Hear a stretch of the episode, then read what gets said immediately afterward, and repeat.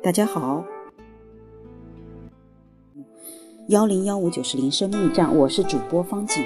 我们今天继续播送，呃，Gary 查普曼博士所著的《爱的五种语言》系列之心灵之约。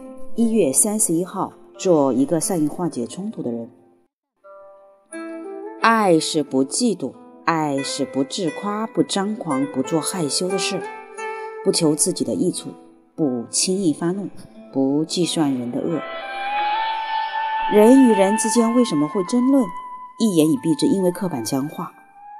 当我们争论时，在本质上，我们是在说我的方法才是正确的。如果你不按照我的方法去做，我会让你在生活里吃苦头。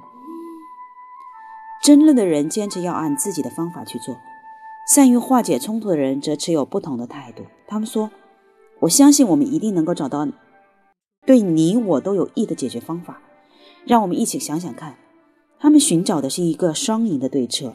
他们一开始就尊重彼此的想法，并努力要找到解决问题的方法，而不是想要赢得一场辩论。